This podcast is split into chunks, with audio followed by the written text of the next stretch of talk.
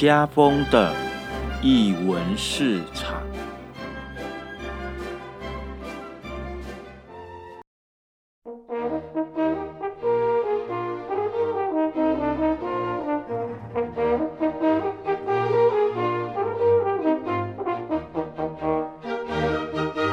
艺术在日常生活有艺术，这里是艺文市场。大家好，我是家峰。那么在节目进行之前，还是要提醒听众朋友，那如果还没订阅我们的播客的伙伴，麻烦动动你们的手指，按下手机上的订阅钮。那如果你们有什么话想要跟我们聊天的，或有什么样的建议，也欢迎留言给我们，或者到我们的粉丝页按赞哦。呃，今年呢，呃，译文市场有。访问过许多的呃艺文空间，那这些多数的艺文空间呢，都是由呃跟艺术相关背景的负责人来做执行。那当然，这个执行的在经营艺文空间的呃其中的一块，一定会跟社区连结。那我们就像刚才江所讲的，嗯，多数的经营者。都是以艺术的角度，因为这可能跟他们的学术背景是有关系的。然而，其实，在全台湾各个地方，呃，有许多的一些呃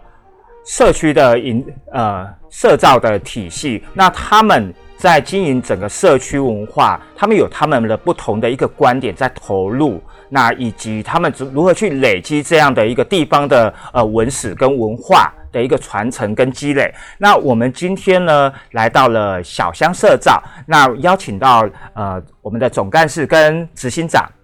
好，执行秘书来跟我们聊聊。那我们请先请两位来呃跟我们听众朋友打声招呼吧。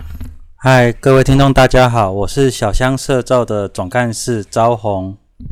我是小香社造的淑金。嗯，哎，那想请先请两位来介绍一下小香社造是怎么样的一个单位。好，呃，其实小香社造的经验基础是源自于莫拉克风灾，那今年刚好也是风灾的第十年。那我们的很多的成员都是在风灾的当时投入了社区的重建工作。那风灾结束之后，我们就觉得这样的经验应该要继续，也应该要继续生根，所以我们就组成了这个协会。那主要的工作其实就是在做所谓的社区的陪伴跟陪力。那另外的就是我们在做，就是有一些在地的记录。比方说我们在做不同的记录方式，比方说像我们在做语音的，呃，用声音来记录。那或者是帮很多的在地的长辈也好，或者是在地的居民，呃，找到自己的自我实现的舞台。对我觉得这这几年来我们在大概在做的事情是这样子。那我再进一步来问两位，就是当初为什么会想要投入呃这样的一个一个社造的一个行列？因为我大学念的就是比较文科的，所以就会开始去做一些部落的蹲点工作。嗯，那那时候就会觉得很喜欢这样子跟人很紧密的接触，然后又可以一起去完成。呃，一个社区或是一个部落里面的大大小小的事情，他就会觉得很有成就感，所以就投入了这样的一个工作。嗯嗯嗯嗯嗯嗯嗯。我的部分的话，其实我觉得有还蛮多原因的。那一一个部分是因为我自己喜欢跟人的互动是一个。那另外其实是在莫拉克的时候，我就在六龟，就是重灾区的部分。然后我觉得刚好很有机会，就是因为我以前呃觉得这个工作很很有兴趣，但没有机会接触，所以当在当下那时候需要。那时候的县政府，高雄县政府有这样的支，那时候有一个人力支持计划，它可以支持在地的人做在地的重建工作，所以我就觉得哇，这么好的机会，就是你可以工作又可以学习，这是一个很难得的机会。那我那时候，所以我们理事长来找我的时候，我就觉得那我应该可以试试看，然后就呃做了那时候的重建，其实就在五年的那个时间里面做了那五年，然后我觉得，但因为那五年我们可以因为学习又可以有薪水的工作，那觉得。累积的能量不能这样子就还给了，还给了这个所谓的重建结束就跟着还，那就想要把自己经身上所学到的东西可以再继续延续下去，所以就持续做到现在。嗯，因为刚才呃赵红有有两位都有讲到说，其实呃小香其实是延续着莫拉莫拉克风灾之后的一个一个呃发展，继续继续呃。蹲点在这这个社区，那我想进一步也想要理清或者是了解一下说，那像你们的服务范围是是到什么样的一个一个范围的范畴？OK，如果就区域来讲的话，大概就是高雄的山区，就比如说甲仙、六龟、内门、茂林、桃园、纳马夏这些九个乡镇是比较偏农村的和原民部落的。嗯那如果是服务项目，可能就是其实就我们都会觉得我们很像杂货店啊，什么服务都做，就因为我们就看在地的需求，所以从长辈的照顾到孩子的照顾，到文史的记录，到妇女的培力工作，我们只要觉得是社区相关、社区需要的，我们就会尽力的去尝试。嗯，可是每每一个每一个区域的其实那个呃整个生活形态甚至文化形态是不一样，因为毕竟有汉人，也有原住民，还有客家人，对，现在还有移民，对，就是整个其实呃其实台湾的整个社区的结构呃是越来越复杂的，那尤其可能因为风灾之后。那整个呃生活的重组啊，我觉得这个生活重组之后所衍衍生出来的一些，它也许不是一个问题，它只是一个生活形式上的调整。对，所以这个跟你们在在还在我不知道两位之前是不是也就就是在投入这样的一个工作？那呃，在面临就是风灾过后，呃，整个整个呃社区的形态有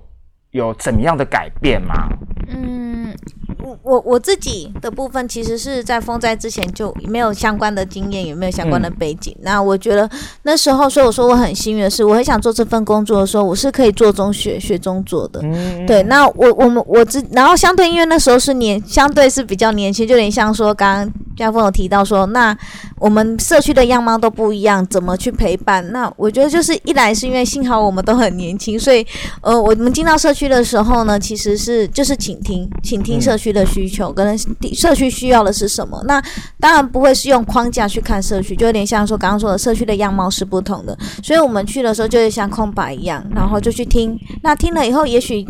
呃，因为现在现在因为工作也做了十年了，所以慢慢的会有一些其他社区的经验，然后我们就会想说，怎么样运用这些经验再去陪伴这些社区在做的时候，能少走一些冤枉路。呃，我们可以给的是一些经验，但不一定是复，不会是复制的，呃把原本做的成功的案例拿来到这个社区来，因为我们知道，就刚刚像所讲的，就是生活的样貌不同。那其实这这十年来，其实我刚刚其实嘉峰刚才问的时候，我们就想到说，像之前呃，其实他们需要的不会是重建，而是看到社区的需求。比方说，呃，那时候我们在风灾的时候，就有呃，就我们就那时候在跟伙伴聊的时候，伙伴就有提到说，其实像很常在部落会听到，嗯，所谓的隔代教养啊，或者是在我们的农村生活里面，常听到就是啊，就是所谓的隔代教养这个标签贴在我们的孩子的身上。但像我们几个工作者，像我自己也是，其实我就是外公外婆带大的孩子，我们觉得他不会是一个问题，他可能需要只要是创造他们对话的可能就好。所以像那时候我们就就有做了一个方案，就是去跟呃，我们用脸书去募了很多的二手相机，那时候就带用二手相机让孩子学会学习透过镜头去记录生活。那其实他为什么会说他是一个我们我们的相机是我们的媒介，就是因为当他拿相机回去以后，长辈就会开始问了，这台相机是从哪里拿来的？对、对，他就会开始问了，那他就会解释，他们就有对话的可能。那我们给他的作业就是，那你要拍家里的呃成员，然后拍你们的晚餐，拍你们生呃家里的角落。那在学习拍的过程中，因为家人有时候不想要入镜，那就会有开始会有说啊麦希达麦希达。那可是其实也有我们有看到很多的作品是回来说是家人很开心的，反而呃一直拍一直拍，然后甚至还有孙子说阿妈你别晓来，你卡梅拉推来，我帮你翕，安尼卡水。我觉得这就是有这样的对话的可能，这样子。嗯，那赵宏有要补充吗？呃，我觉得两个部分呢，第一个部分在重建的时候，我们并不会是像公部门有太多政策的想象，因为这些想象有时候不是那么的符合实际。就比如说，因为大家对重建都是没有经验，那我们在捐物资的时候，可能大家就会以为他们一定缺缺水啊，缺泡面啊，可是其实当时可能缺的是尿布或是药物。嗯，是有别于我们想象，所以在这一段重建的历程中，让生活在在地的人，他们一定最清楚需求。那只要仔细的聆听和学习，然后再跟着他们一起做，那个就会是一个很好的可能。那第二个部分是我发现，在重建区，因为家园不见或是土地整个改变流失之后，其实在地人有重新思考，我到底拥有哪些东西。那举例而言，可能像过去很多地方都是仰赖。观光和温泉业，当这些没落的时候，其实反而让他们思考：诶，我在地还有哪些呃大自然的资源可以让我再去做复苏或是做观光？所以反而有很多社区长出了很多不一样的东西，而不是只有过去的温泉观光。他可能知道我可以去看看我的十八罗汉山的那个隧道有多深的呃历史底蕴的这些丰富的地方，反而是让我们重新看待家园。嗯，因呃，因为今天呢，最主要是要跟两位聊聊，呃，在阿联的这个大城故事馆嘛，好，呃，可以呃，请两位来跟我们分享一下，就是这是怎么样的一条，呃，怎么会有发展出这样的一条脉络出来？呃，因为。社区做久了，虽然阿联并不是重建区，但是小香慢慢累积了一些经验。然后，其实阿联、田寮这些其实都是整个大大高雄的生活圈。所以我们在过去的一些社区计划或是在执行的时候，都都跟阿联区公所或是阿联的社区有不一样程度的互动。那他们也觉得，哎，好像有一群人可以一起做事情是很棒的。所以过去几年，我们就跟阿联的社区有很多不一样的程度互动，比如说一起执行计划，或是他们的市集或是什么样的活动，我们就一起去参与。那也常常是很多的计划，就是一起尝试的讨论，所以很像是一个顾问公司嘛。如果要这样子讲的话，就是他们觉得好像有一些人可以提出新的部分。那我觉得也是因为莫拉克。什么都没有的时候，反而刺激我们长出了很多不一样的计划思考。那这些真的从需求长出来的东西，在外面的眼里就好像是一个很创新、很感动人的事情。但是其实只是我们不要忘记初衷，就可以达到这些事。所以我们就跟阿莲有建立起真的关系。嗯，有需求才会才才会长出嗯。被需要的东西，我觉得这一点是非常重要。因为过去其实我们在一般的在呃艺术家或者是艺文人士在经营呃所谓的艺文空间，他们想要跟社区做一些连接的时候，其实往往忽略了说在地有什么，在地的文文史是什么。那很可能就是艺术家进来哦，我就是来这边驻村，然后呢玩一玩，然后就做了一件有可能他们认为的。啊，跟这个社区有关的作品，可是未必是符合我的我的，他也许没有那么大经济的效益，也没有关系，而是说，其实连居民也不知道，呃，这些作品是在做什么的。好，这那个关联性可就相较会减低很多。对，那可是呢，呃，那大成故事馆的的这个这件事情是怎么样把它发生起来的？其实刚刚我有聊到，我们有在带孩子拍照这件事情。其实它就是我们跟大成、跟阿联的在新新村的连接的起因。就是那时候其实也是因为那个聚落，其实它真的人口越来越少了，所以呢，我们就想说，那有没有可能把一个呃有趣的方案投入进去？然后，所以那时候我们就带着整个阿联区的小小孩，然后跟亲呃爸爸妈妈一起，然后我们就走到了那个聚落去，然后。透过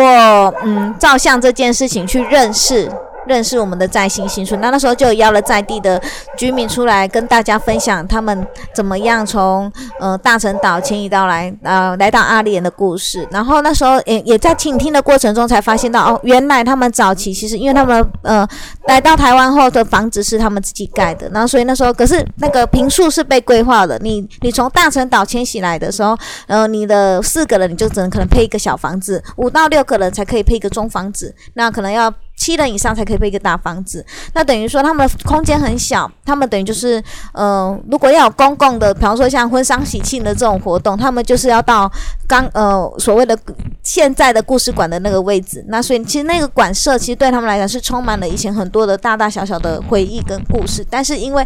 刚刚聊到就是说，因为呃几年来后来那个空间就有毁损了，那就变成大家都不能去，但是大家对于那个馆舍是有情感的，所以就透过嗯他们在想说有没有可能再透过大家的力量一起把那个馆舍经营起来，所以就有了今年才开始有了这个所谓的大大成故事馆这样子。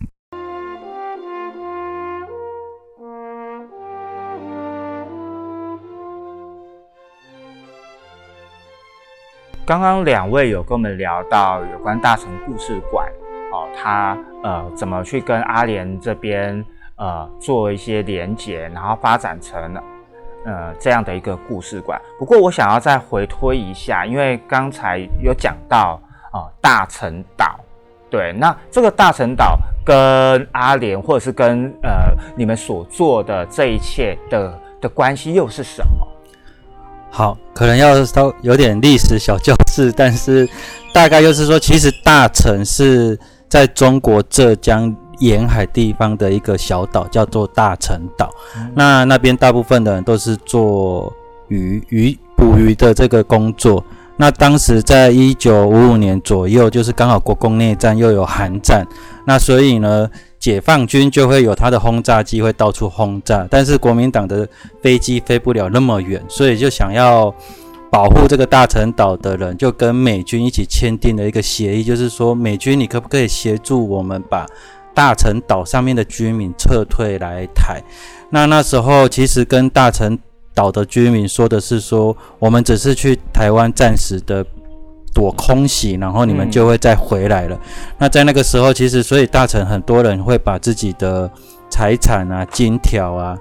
钱币啊埋在自己的床底下，因为他们会觉得他们马上就回来，所以就搭着军舰来到了台湾。那其实大臣人撤退来台的时候，并不是只有在阿联，他可能从台北的中永和，或是宜兰花莲、台东、屏东的这些。还有高雄的旗津这些地方都有他们的聚落的存在，那只是看它是要靠海，是还是要靠山这样子。那因为当时下船就会说。你是捕鱼的还是做务农的？那其实大部分都是捕鱼的，但是有一些人觉得以前在大城捕鱼太辛苦，他就故意说我是务农的。那这样子的话，你就会被分配到阿联这个不靠海边的地方居住，所以才会。其实全台湾有很多这样子的大城聚落，那只是在阿联的话叫做在新新村，那我们就会习惯说它叫大城，因为大家都习惯它就是大城人这样子。嗯嗯嗯嗯嗯嗯。这让我想到，我们之前在之前我们去去奇经录音的时候，其实那个早餐店的老板也有讲到，对他只是讲的不是很清楚，对他只是没有，他只是地理位置没有讲对而已。对他一直认为大，他就说大什么岛的的人，对，然后他一直以为他们是山东，对他只是把地理位置搞错。可是就像刚才张总所讲，其实。这一批人来，他们有他们分居的，其实分居的位置非常的广，是好，然后不不是只有在阿联，包含呃刚才讲旗津或者是在北北部桃园的那一带，都都会有这些呃过去的这些大城岛民的的来来台这边定居。嗯，哎，可是像这样，呃，比较好奇的是，那故事馆的前身又是什么？那怎么会会变成故事馆？其实故事馆的前身，他们以前刚居住到那边的时候，我刚刚有聊到的是，它是小房子，所以它的前身其实就是一个大礼堂。那就像刚刚说的，其实所有的，呃，他们家要办婚事啊，然后家里有。商事的地方，他们或者是大家一起聚会、集会的地方，就会在那个馆舍的旁，都会在那个馆舍。那其实那个馆舍刚好就在整个聚落，就是其实刚刚聊到说的阿联的大城，其实在那边到，我们就把它称为在新新在新新村嘛。嗯。那其实它就是刚好就就就在那个在新新村里面的，呃，一个中间的位置。那其实整个新村才一百零二户。对，其实它真的就是你走进去，呃，你从阿联一个很好像交流道一下，然后好像好像很都市的地方，很多的房子啊，然后但你慢慢慢慢慢，你就发现你自己越开越开越，那这样子好像开始到比较郊外的地方，然后到转进去的另一个小巷子以后，发现哎，原来在这个小巷子的巷子的里面还有这样子一个聚落，然后就好像到另一个世外桃源的感觉。嗯嗯嗯嗯嗯。那所以其实它就是一，它就是在在呃故事馆还没还没成立之前，它原它的前身就是。大礼堂。对，它就是一个大礼堂，嗯所以其实大家对于那个空间就充满了很多的回忆，因为可能他们以前结，因为其实还蛮多都呃居住在那边的居民，其实都是后来到那边后，还蛮多都是再结婚的，因为他当初来可能、可能就是对男生就是一个很年轻的很年轻的一个。上我们对少对对对对，然后后来可是后来就是可能因为来到这边后才有机会再结婚，所以他们其实很多的呃人生很宝贵的回忆都在那个礼堂里面，所以那时候因为之前呃就是因为人人慢慢的移移移居外面后，那个礼堂就失去了功能，也加上因为现在大家的。婚礼不会在那边办了，就会开始到饭店去，所以它就变越来越少使用。那就然后，但是但那个空间大家觉得还是有需要的，所以其实也是在这一两年开始，慢慢的找到资源，慢慢的去把它整理，重新的整理，原貌的重新整理起来。对，既然是叫故事馆啊，当然所里面所记载的，或者是想要给给呃一般民众、给观光客或者是在地民众、给台湾的任何的呃给所有人，就想要知道说，今天我们来到了阿联，来到了大城故事馆，我们可以从大城故事馆里面呃去。听见、看见、感受到，呃，这这样的一个历史氛围。那呃，也想好奇的，想要问一下两位，就是那呃，小香在在这这个计划当中所扮演的，呃，所推动的角色以及任务又是什么？好，呃，这个故事馆它因为年久失修，已经屋顶也崩坏了，里面的窗户什么也都崩坏了，所以在硬体的部分就由公所和在地的有为的企业家去捐款，一起去做硬体的修缮。那小香就会负责被赋予那个人呃里面的软体的部分的规划。嗯那其实我们在当时在思考和规划的时候，并没有把它想象成是一个好像这个馆成立了就会有观光客来，或是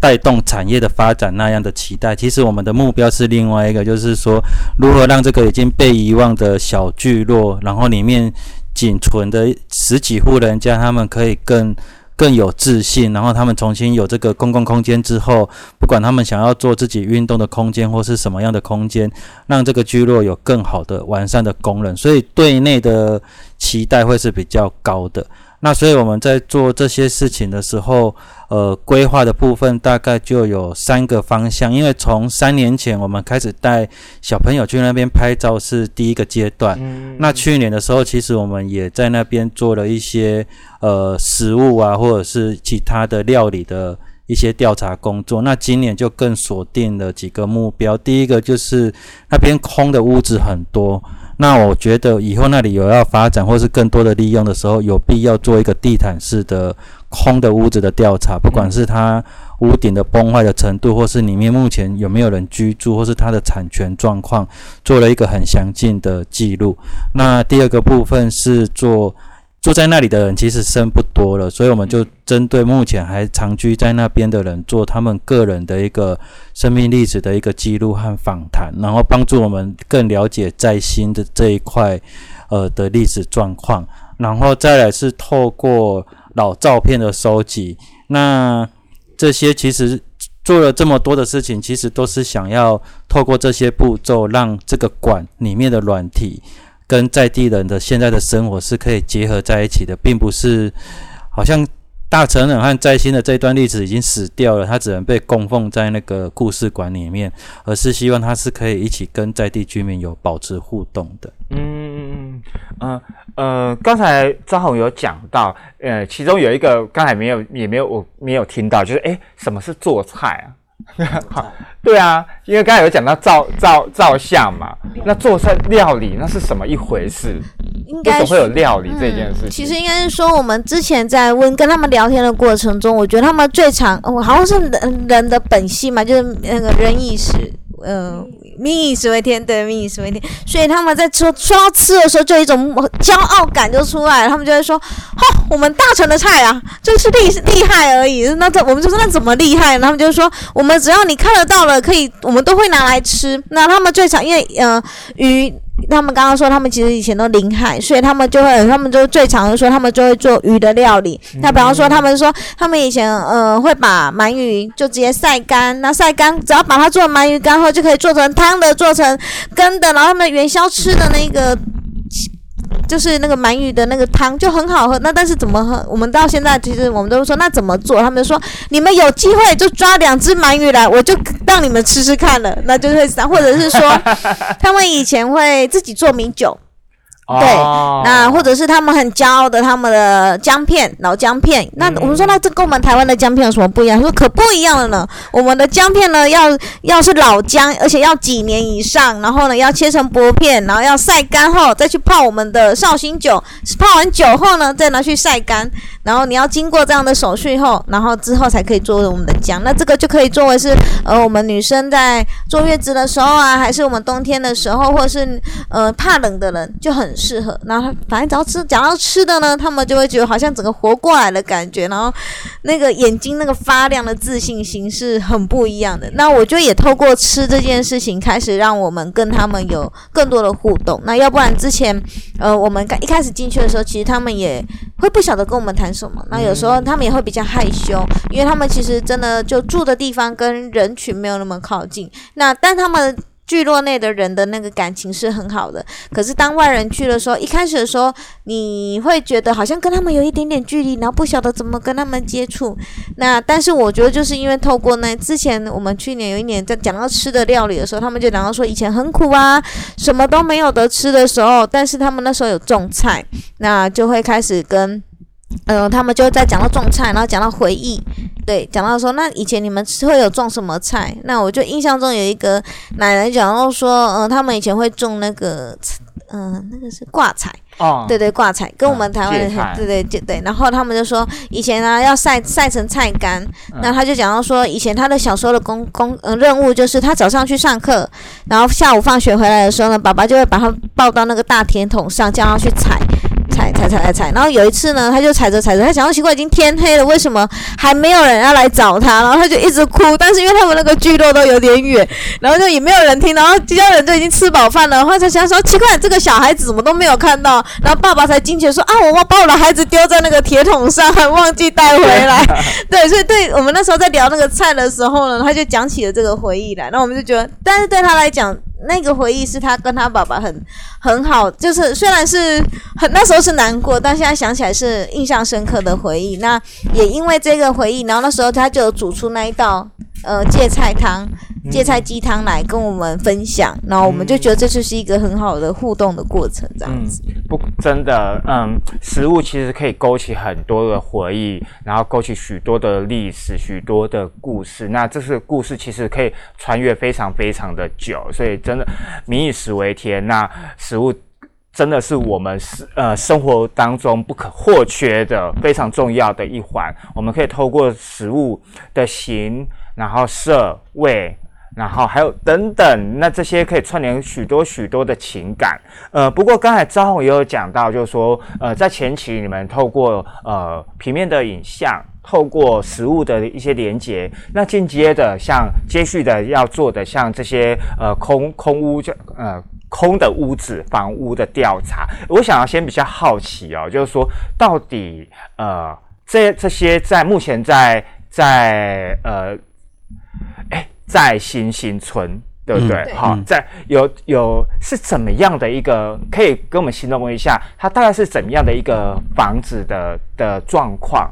对，它跟一般就是一般的呃所谓的眷村有没有什么样不一样的地方？以及那那查查你目前查到的，或者是你们所呃累积到的，那这些旧的的没有人在使用的房子。未来有可能会怎样被使用，或者是目前的状况会是怎样？好，呃，我先帮大家理清一件大家很容易混淆的事，就是大城撤退来，虽然它是个眷村，但是它跟当时那些农民北北来不一样，因为农民北北来大部分都是军人的身份，他就是单一个人过来。嗯可是大城是整个岛的居民一起撤退，所以他有可能是西家带眷一起过来，所以他不一定是具备所谓的军人的身份。是那所以来的时候，其实他们蛮辛苦的。四十四年来到台湾各地的时候，政府规划他们就是说有大中小，小的大概三平多，中的大概四五五平的房子这样子。对，然后呃，如果你是单身汉，你可能会被四个人塞在那个三平的空间里面，而且是没有隔间的哦。哦，那如果你刚好是你来的时候，你的小孩是在大城出生的才算，那可能就是一户人家是两大，然后有小孩的话，大概就是可以分到中的部分。那如果更多人的更多户的话，就是会比较大间。那在大城呃在新的话，就是它这三种房子都都有。那另外因为空间很狭小，所以他们以前聚落的四个角落都有公共厕所，还有这个大礼堂。那再来的话，第一个就是那个空间很狭小，而且是只有一层楼，然后所以你的洗澡啊，或者是你为了要你一直生小孩了或是什么的情况，你就必须要有违建出来，必须要去慢慢的扩建。而且在更早期，他们当初刚来的时候，除了分到这一块小小的土地盖房子之外，可能一户人家就是一只猪、两只鸡或鸭，然后一一一一股番薯，啊就这样子，而且那个一股是一条这样子，哈，不是一个区块，嘿，那所以就是会很辛苦。那因为我们这个过程中常常去看其他地区的大城新村，我们发现这只有阿联的在新新村保留最传统原始的那一个房屋的样貌，嗯所以我觉得它的完整性完整度比较高，而且还有人住，而且住的人他并没有去破坏破坏和改建它，我觉得他们可能已经过习惯那个生活了，对，嗯还蛮特别的。嗯嗯嗯嗯嗯我觉得另一方面是他们还蛮骄傲的，是那个虽然很辛苦，他们是四十四年来到阿联的时候，其实他们一开始是住在他们现在的在新新村的。在前面一点点的，他们说大排水沟，他们其实住在大排水沟，然后那时候是用茅茅草先临时搭建。那他们来到台湾以后，因为来来到阿联以后呢，他们要自己盖房子，那跟谁盖？跟阿呃跟台湾在地，就是那时候阿联的在地的居民一起盖。那他所以他们可是呢被配到的砖块又有限。对，就几个红砖而已。然后呢，所以他们就要去找在地的很多的素材，所以他们就去大冈山下去在那个去搬运那个 logo 旧，嗯所以那个房子你就看得到。底下是 logo 旧，但是仅剩的那个红砖只能在上面的铺层一点点而已。嗯对，所以那个房子的嗯空间感就会很多元的美材，可能在地有什么呢，就会在那个屋子里面出现。那另外刚刚有说到的是，其实还有另外呃，在在星星树里面会有一定、呃还会看得到，就是还有芒果树。不知道为什么当初政府就配了两棵，每个人家户都配了两棵芒果树。你说每每每户对加两棵芒果树对对对，就是吗他配给你的那个树，就是树，它不是只有配猪、豪鸡、鸭这些东西，然后还有菜以外，他还配了两棵芒果树给你，然后让你们种在家户前面。对，然后所以其实前些日子也有个小趣事，就是呃前两年刚好因为那个芒果树就随着现在已经很变成芒果大树了，嗯那因为他们其实以前是屋瓦片的房屋顶，所以芒果树随着长得越来越高，那呃采不到了。那当它结果后，就是居民的梦魇了。对，因为你随时随地不知道，你睡觉的时候刚好会芒果掉下来，然后我们家的屋瓦就破掉了。嗯对，可是当当然那时候以前我们刚去的时候，就哇好美哦！你看那个绿荫下的那个走道，然后哇一切就是很美的。可是真的困扰的在地居民非常的久，所以在那时候他们在前两年就有申请拜托帮忙矮化，嗯然后但一矮化后，就有一些人就会有一些声音就说，为什么要把这些树砍掉？这么美的树居然把它砍掉？那那其实那时候当下的我们也有觉得说，哇，那真的好好可惜哦。可是后来去听到在地的人的声呃的声音以后，就知道，嗯，的确，如果没有把它去掉，呃，没有把它砍掉啊，其实他们的生活是有问题的。就像刚刚张红说的，其实他们不一定没有能力把房子重新盖好，但我觉得，嗯、我自己刚好有机会今年去那个四平大小的房子看，其实真的一点都不大，对，真的其实就是只你能看到，真的就是小小的。客厅的感觉，他们客厅也像房子，就是这样很小很小的空间。但是我觉得那个就是北北在台湾生活，他们现在我们都问他说，那你你会不会想大城？他们都会说想啊，可是。他们来到台湾，他们觉得他们现在就是在台湾，就是在阿联，所以他们就是在这个在新新村，所以他北北对那个空间的那个移动，我觉得已经是一个九十几岁的北北，每天都还要爬他们家的那个坡道，然后这样子的那个路线，其实对他来讲是熟悉的。你如果真的再把它盖好一点，他好像反而不习惯了，不熟悉了。对，所以我们就觉得。就像刚刚张总说，他们不会，他们他们会多重使用。比方说，隔壁邻居已经没有在住了，那他们就会跟他协商，问他可不可以让他们使用，但都没有买卖。对他们也很妙，就是比方说我要跟你买，他们也不卖哦，但他们也不一定要住，但他就可以，如果你要使用，他就让你提供你使用。所以刚刚提到那个小房子，他们因为生活越来越多家，就可能孩子生的越来越多，他们就会开始从旁边慢慢的拓展，然后慢慢的使用。那没有屋顶的，他们不能用前。面的走廊变成是自己呃，可能中午休、下午啊、早上啊乘凉的地方这样子。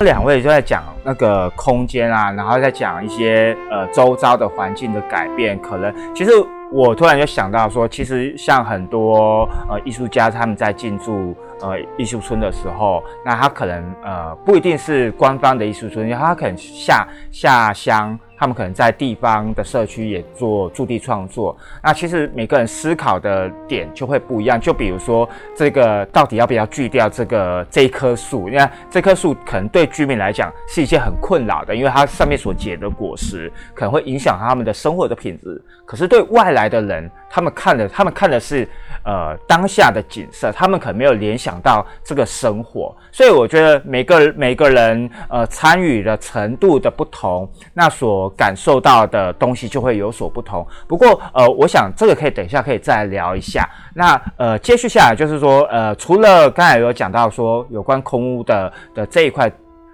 那还有我记得还有老照片，对不对？对。然后照片的部分呢，其实嗯，一开始我们在收集的时候啊，我们觉得就是刚刚有聊到，因为他们可能真的跟在呃外面的人的接触真的不多，嗯，所以呢，其实一开始你在问他们的时候，他们一定会直接跟你讲没有，我们都没有照片，嗯，那我们就说为什么？他们就说嗯，之前有一个水灾啊，就把我们的房子都淹过啊，照片就都没啦。没啦，然后就这样子，然后呢，就几次再去，就他二话你们就我们就会发现到，其实在一个不论哪个社区，其实你只要在一个空呃社区里面，你找到一两个相对会很鸡婆的妈妈，嗯，你们，然后我们就会从这一两个妈妈里面开始去去去着手，然后说就可以一直跟他玩弄，然后一直问他问他，一直跟他聊天，然后说那有没有可能你找一张现代的也没关系，你只要愿意跟大家分享的都好。那后来他们就说照片照片最多的。就是那个呃，领长阿香姐啊，你去找他，你去找他。那我们就去找了阿，刚好那一阵子阿香姐不在，可是他女儿就把妈妈出卖，就把他妈妈的老照片拿出来。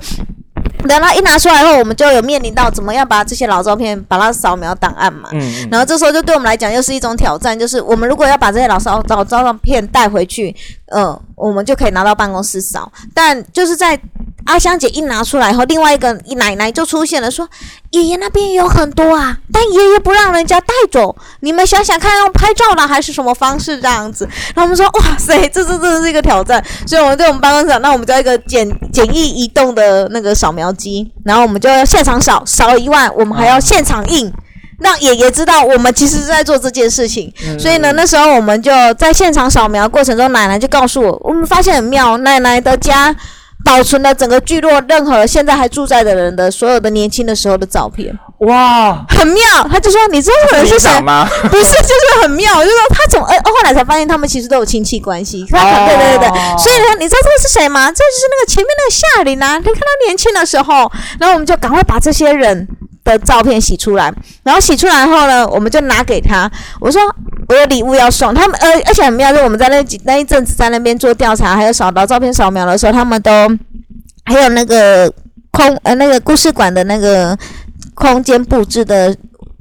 时候，然后那时候他们就会不断不呃不同的时间就会来探班，就可能是下午来、中午来，然后早上来，然后不同时间点就会出现不同的人，一下子会有人拿拔蜡来，一下子人说那你们吃饭有没有喝饮料，然后就会一直送家里的东西过来。那我觉得那就是他跟我们参与的方式。然后但那个时候刚好就刚好刚刚聊到那个年轻的夏玲姐就出现，因为她跟我说她都没有照片，那我就觉得既然都没有，刚好我看到她的照片，我就把他们家的小孩的以前的小他儿子的、他女儿的，还有他的照片就洗给他一份。他收到以后，他就好开心，而且我们就拿给他的时候是在一个树下，所以就三三个三个小好朋友聚在那，就开始分享那个照片，就开始聊。你看他们有我们的那个照片，然后聊聊聊着聊着，然后他就下次回去的时候，他就偷偷的抱着一叠老照片来，然后就跟我说，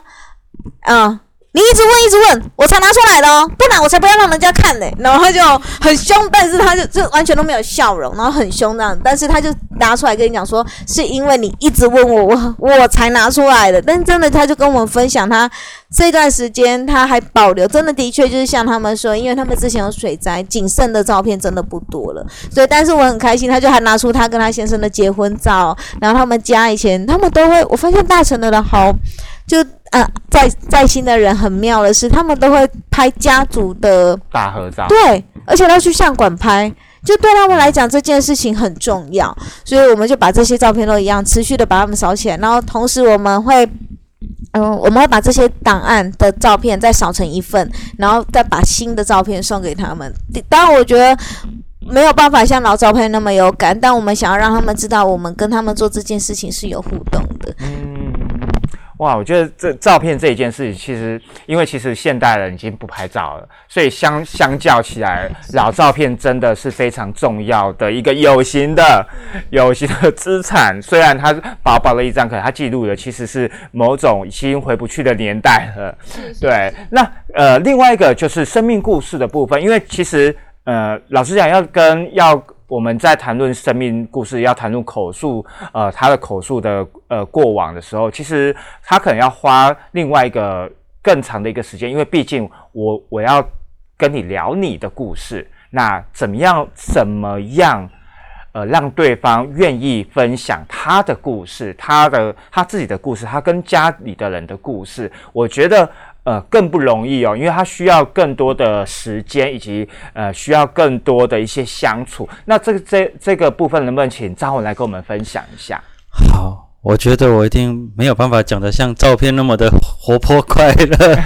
因为充满了一些辛酸血泪哦。我我必须说，就是当。外面的人开始进去这个小小的村落的时候，其实居民一开始是会有种在观察你，看看这一群人到底在搞什么的那个情况。所以一开始像像我们要去采访的时候，其实也不一定那么的顺利，就可以约得到他们，或者是找得到他们。我们有点是指人是他刚好坐在那里的时候，我们就赶快凑过去跟他聊聊天。那聊的时候，可能第一次、第二次，他他还是会有所保留。那所以我们就就只能用时间去换取这个，我们不断的出现，让他觉得这一群人好像是玩真的这样子，来取得那个信任感。那另外是因为过去都通常都会很着重在于说，我们好想要了解你那一个撤退的时候的历史状况到底是什么。但是其实小香和阿莲的朋友都觉得。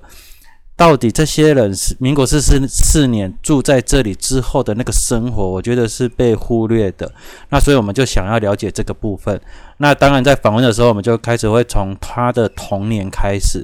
你在这边的小时候的生活都在干嘛，在玩些什么，吃些什么。然后他就会慢慢的跟我们讲说，在旁边钓的水沟钓鱼啊、钓虾的这些事情，慢慢的深入，然后才可以有机会讨论到。婚姻呐，然后他自己的家庭状况的这些事情，我觉得都还蛮辛苦的。但是这一次我们有访问到其中一位，他可能算是二代，嗯，然后二代是一个女儿，那但是他就反而，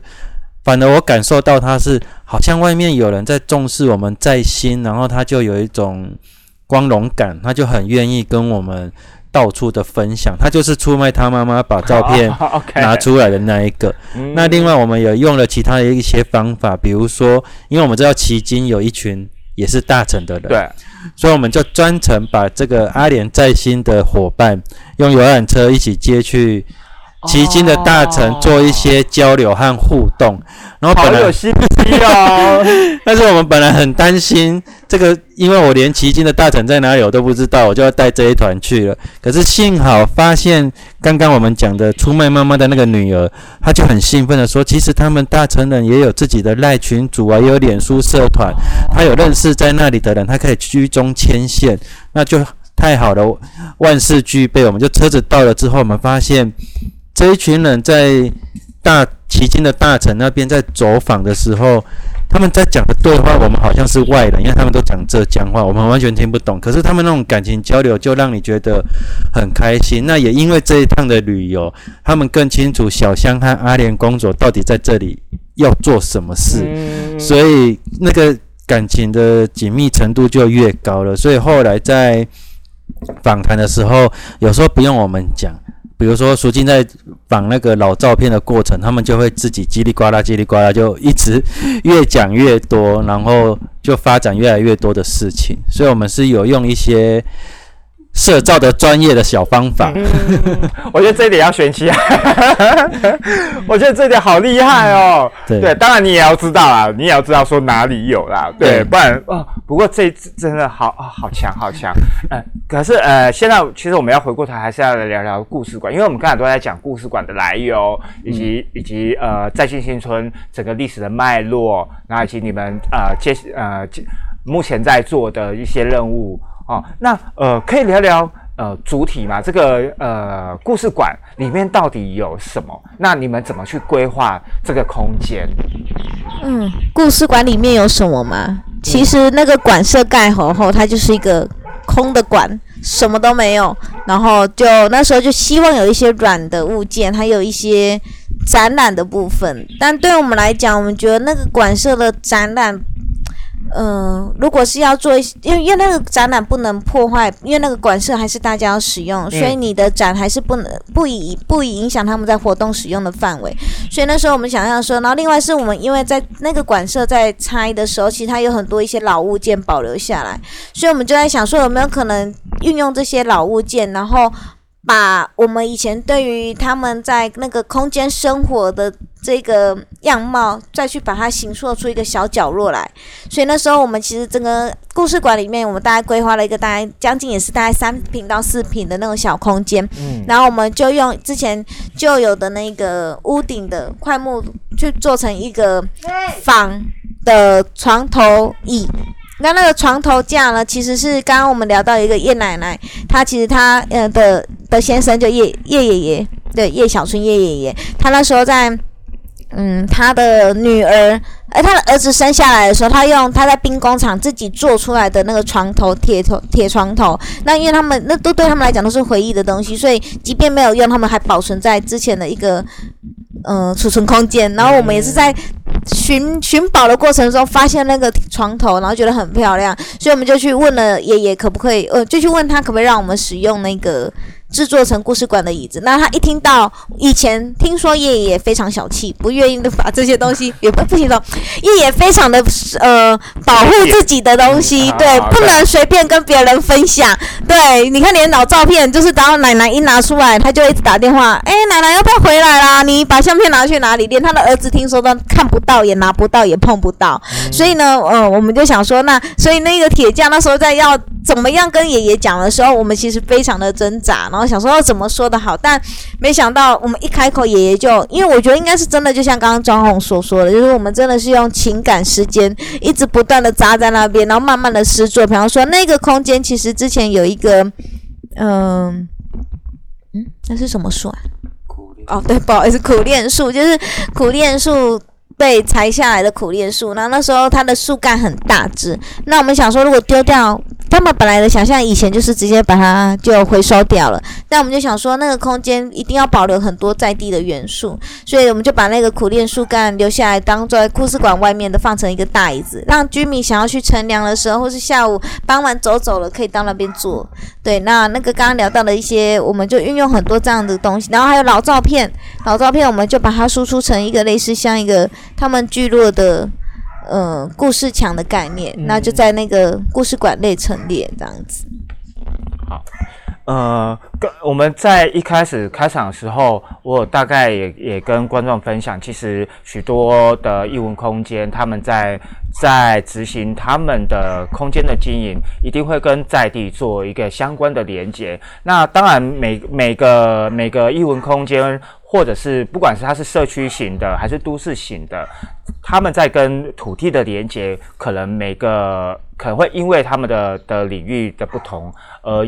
生长出来的东西，所关注的层面就会有所不同。可是，呃，关于在做呃呃社区营造的这一个部分，呃，像两位，像不管你们投入的年限多跟少。你们这样子一路观察下来，对我们来讲，你们怎么看待？就是说，尤其可能招红，可能所经历的时间又更长一些些，投入的时间又更长一些些。呃，这些年的的大家，就居民啊，地方的居民怎么去呃看待这样子一个呃文史的保留？呃，这些这些文化如何被再看见？对我可以就是想要想听听赵红这边，呃。其实这几年我自己的观念和个性，就是第一个就是觉得文史应该要保留，但是它绝对是要源自于在地的人的生活，然后再来就是不会把目标设定在为是发展观光为唯一的选项。嗯那在这个情况下，比如说刚刚聊了很多的阿联，其实这个故事馆我们设定为它，因为那个每个人就只有三平大的空间，我们本来的期待是希望。就是把阿莲那三平大的客厅，在新的客厅移植到这个故事馆里面的一个小角落。嗯，但是我们同时保留他们可以未来持续再利用那个运动啊，或是长辈照顾的一个可能性。所以在老照片的这些设计，全都是为了让他们有更多的互动。然后我觉得刚刚讲的啦，就是我们真的没有希望它是一个蚊子馆。或者是它就变成好像是商业展览的地方，以后那里就要卖什么卖什么卖什么。那所以这几年我发现，其实在全台湾有很多的空间的再利用，但是我其实一直很担心一件事情，就是当它太快的，就是被导入到商业化那一块，反而在地的那个基础和在地人的参与太过于薄弱的时候，它可能就会。很容易失败，或是根基不稳，就很容易挫折。那其实一个馆舍，大家都会对那个馆舍有太大的期待。当一个不小心失败的时候，我觉得有时候居民就会失去希望，就觉得啊，反正这样子未来好像也没什么可以再做其他更多的努力了。我觉得反而会伤害到在地的人。所以，我们。呃，三年了，在那边三年的时间，跟工所这样慢慢的经营，三年才开始去做这个硬体空间的事情。那未来虽然不知道会怎么样，但是其实我们还蛮小心翼翼的，就是我们不会一次把它做到位，或者是一次要找到上百万、上千万，一次把它搞定。其实我觉得这也很难，对，是没错。也是因为其实很刚好啊，因为现在今年就是是地地方创生的元年，然后本来阿联公所也希望在那里去做了地方创生的事情，投投入在那里，但是其实我还是觉得。让居民参与式的一起操作，才会是永久的事情。成与败，大家一起来承担。这个时候，居民才会觉得那个是自己的事情。不然，外面的人来做，做的很美，他们只是觉得那就是很美而已。对啊，这就是刚才一开始所讲，其实很多很多的呃。很多人一直想要投投入社区的工作，那做了一些 跟社区、跟在地毫无相关的的东西出来，然后拍拍屁股人就走了。那其实对对在地的一个文化或甚至呃形象就会都会是一个伤害，因为它其实这个连结性不够。可是如果回过头来有自自自己的呃在地的居民呃他有共识，然后大家一起去呃。算是除了保存呃自有的他们自己的文化之外，那他们可以在这些文化当中接呃接有这些年呃时代的转移，然后慢慢的呃有社区的意识，那慢慢提高了每每个人每个居民在地的居民有有他们的想法，那整个呃我觉得整整体就会慢慢的提升啊，这个文化文化象征就会慢慢的提升。嗯，哎，不过我们说了那么久了，那如果如果我们要去阿联故事馆，哎，大成故事馆，到底要怎么去啊？嗯，其实在地还有一个最重要，就刚刚聊到有有他们一百零二户的房子，有四个公厕的位置，有一个故事馆的位置。可是其实，在导航的地标上，你其实打在新庙，其实就可以找到那一个哦阿莲在新新村的。那那个在新庙其实就是，呃，我觉得它还有一个小故事要跟大家分享，就是其实当初刚刚张宏有聊到说，大家其实是。就是举家，然后什么都没有带来的来到台湾，但是他们唯一带的就只有神像，嗯，对，然后很妙，他们有带天后娘娘啊，然后还有带呃，好像七尊还八尊不同的神像来，但因为他们说如果每个神明要一个一个拜很麻烦，所以他们会在每年的农历的十月诶几号去了，还记得吗？好，反正他们在他们我我们忘记时间了，我就是他们在每年的一一定的时间里面，然后会一起祭拜这个神明，然后他们就把，而且这个日期是他们一起在跟神明说，因为大家都不住这里了，哦。所以如果要一个一个帮他们去过生日，很辛，就是不不不简单，所以他们想说，可不可以有一个共同的时间，那大家到不论你搬到哪里去，我觉得那另外这也是一个村庄的大盛事，就是过年距记过年以后的大盛事，就是在这个庙会这一天，大家每个人都会来到这边，然后一起嗯帮神明庆生。那我觉得那也是一个对于在地一个很好的回忆。然后他就刚好其实就嗯刚好如果。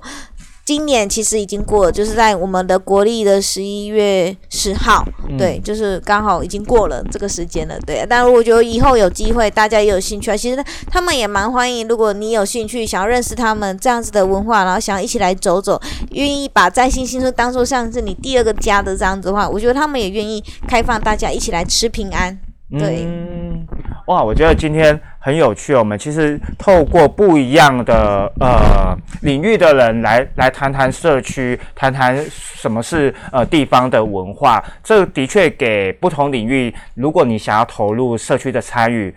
或者是呃社区艺术的呃参与，有不一样的一个提供不一样的一个想法跟建议啦。好，那就像刚才两位所讲，其实呃大神故事馆它其实还蛮第一个它偏僻，它也没有所谓的大众的交通系统，好，所以它比较难难到达。不过也许也因为是这样的的一个原因，我想它的所谓的一些文史的保存会相较的比较不容易被被外界给破坏。那当然，当然未来。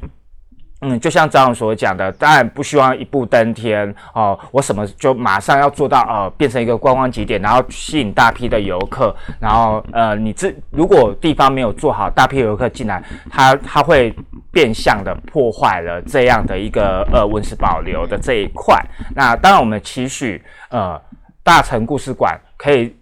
一步一步的茁壮，那希望呃未来在地方的呃地方政府的呃支持下，慢慢的新建相关的交通的建设，让呃大成故事馆慢慢的呃让更多人可以透过更方便的一个形式来到了这个地方，那也。呃，谢谢今天两位来我们义文市场。那今天呃，听众朋友会听到很多的声音，好，很多的自然的声音，好，有狗声，有汽车声，然后有人招呼的声音，因为我们就在其，我们就在美容好的某一个地方的一个顶阿卡，好，来做一个户外的专访。那今天非常谢谢张红跟蜀金，谢谢两位。那我们义文市场明年见喽，拜。拜拜。拜。